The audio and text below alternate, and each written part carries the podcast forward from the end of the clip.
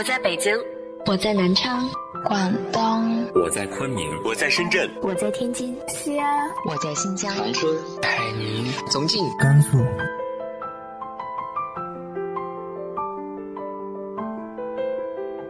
这里是 FM 幺八零八四，昨天的你的现在的未来，我是主播背着吉他的蝙蝠女侠。无论你在哪儿，这里都有我的温暖等你。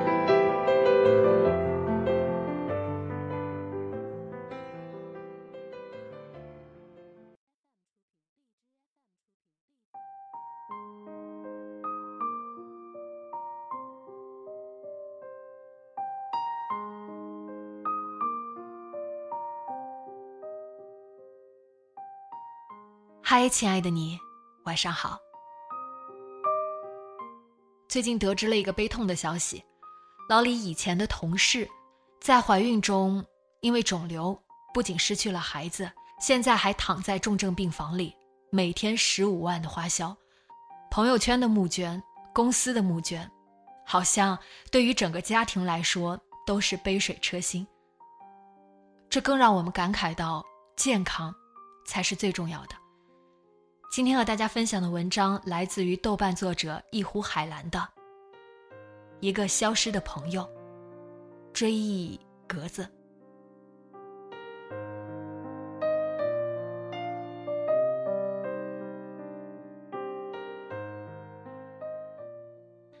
最近开始自己做点小生意，把熟悉多年的线下茶叶店的产品搬到线上来销售，淘宝店还没开起来。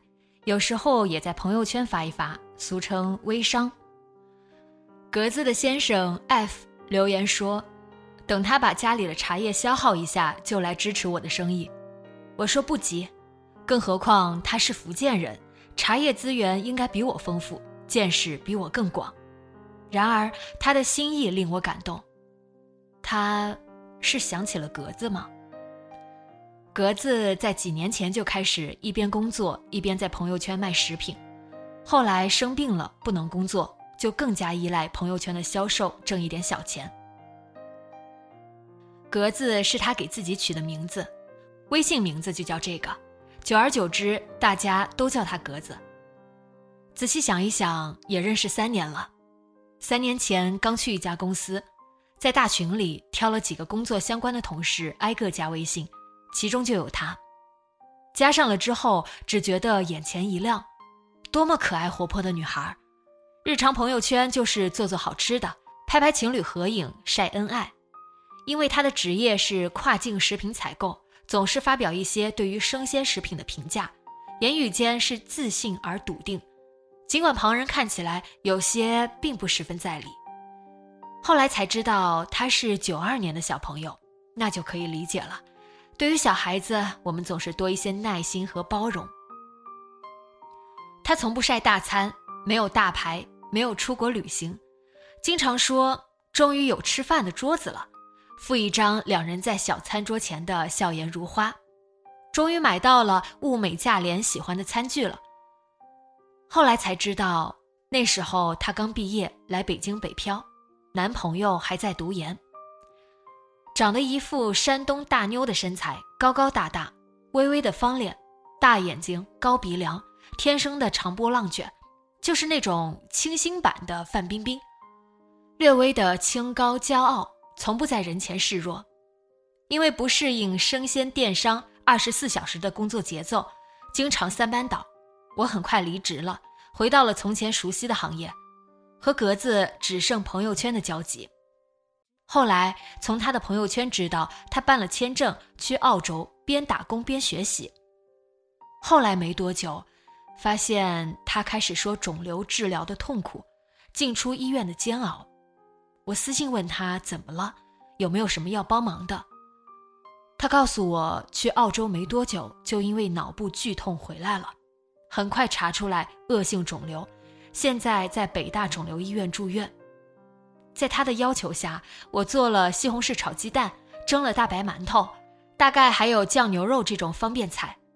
他说最想吃家里烧的饭菜，想吃真正的馒头。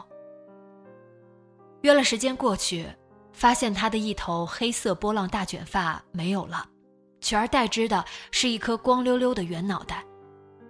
他的头型长得很好，穿着粉色的漂亮的睡衣，给他吃完了我带的便当，陪他聊了三四个小时。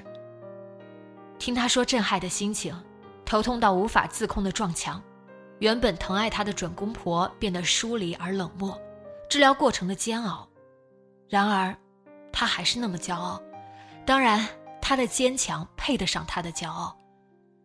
说第一个化疗结束后又黑又瘦，非常虚弱。然而，在开饭店的姐姐姐夫家住了两个月，好吃好喝，立刻补回来了。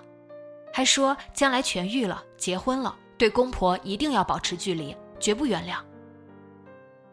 那时他第一次化疗，后来我很快搬家了，离开了北京。知道他一边化疗一边代理一些食品销售，都是以前的供应商在默默帮助他，只要他代发，不要做任何的压货和售后。而我能做的不过是介绍一些客户给他。过了大半年，听说又转移复发了。他微信来说非常崩溃，那是他少有发出的哀声，我也感到凶多吉少。后来他还说要来上海尝试新的治疗方法，我说让他免费住在我家。那时候是端午节前后，他仍然在代理一个品牌的粽子，我发了一个朋友圈替他宣传，说他遇到了困难需要帮助，产品也是很好的。还悄悄劝阻我不要这样，他说。不想被人知道，也不想被人同情。七月一个很热的清晨，早起后，我懵懵懂懂的坐在餐桌前开始喝咖啡，突然看到他的朋友圈出现一条他已经离开了这个世界的通知，落款是她的男朋友，说他在睡梦中离世。那一瞬间，那种上海闷闷的、热热的。黏黏的空气从我身边退开了，我仿佛进入了一个真空的、缺少氧气的世界。后来给她的微信发消息是她男朋友 F 回复的，说的确是事实，她昨晚在睡梦中悄悄的没有了呼吸。那一整天上班，心脏都好像被钝击过。过了几天，F 说，他的姐姐和妈妈说要把他运回青岛去。在北京找了一个殡仪馆，最后举行一个小小的告别会。我没有去。大闸蟹上市的时候艾弗来上海说要上门认识一下格子的朋友。据说我是对他最善意且帮助最多的朋友。在我家吃了一点简餐，说了一些格子治疗和身后的事情，说了他们在大学相识、恋爱的故事。格子从小被父亲遗弃。和母亲以及姐姐相依为命，母亲只是农村的农民，姐姐和姐夫才是他生活里唯一少少可以依赖的人。但是几乎所有的事情，格子都是自己处理，所以他一边上学一边打工，工作了也一边上班一边做生意，卖烟台的苹果、樱桃，卖自己熟悉厂家的粽子、菌菇产品，卖月饼。我也终于知道。他们最后还是结婚了，拍了美美的婚纱照。后来过了一段时间，F 发消息说，因为老人说一直放在冰柜里不好，所以最近回青岛去火化了，骨灰撒在海里，这样来生没有病痛，非常清洁。而原来之所以一直把它存在冰柜里，是因为他还没满三十岁，在北方的习俗里。没满三十岁夭折的人，非常不好。为什么不好呢？我没有细问。因为我没有见过死亡的格子，所以在我心里一直觉得他还活着。高高大大，皮肤白净，眼睛圆而明亮，眼神淡定而勇猛，是一头立志要靠自己的双手过上幸福生活的小猛兽。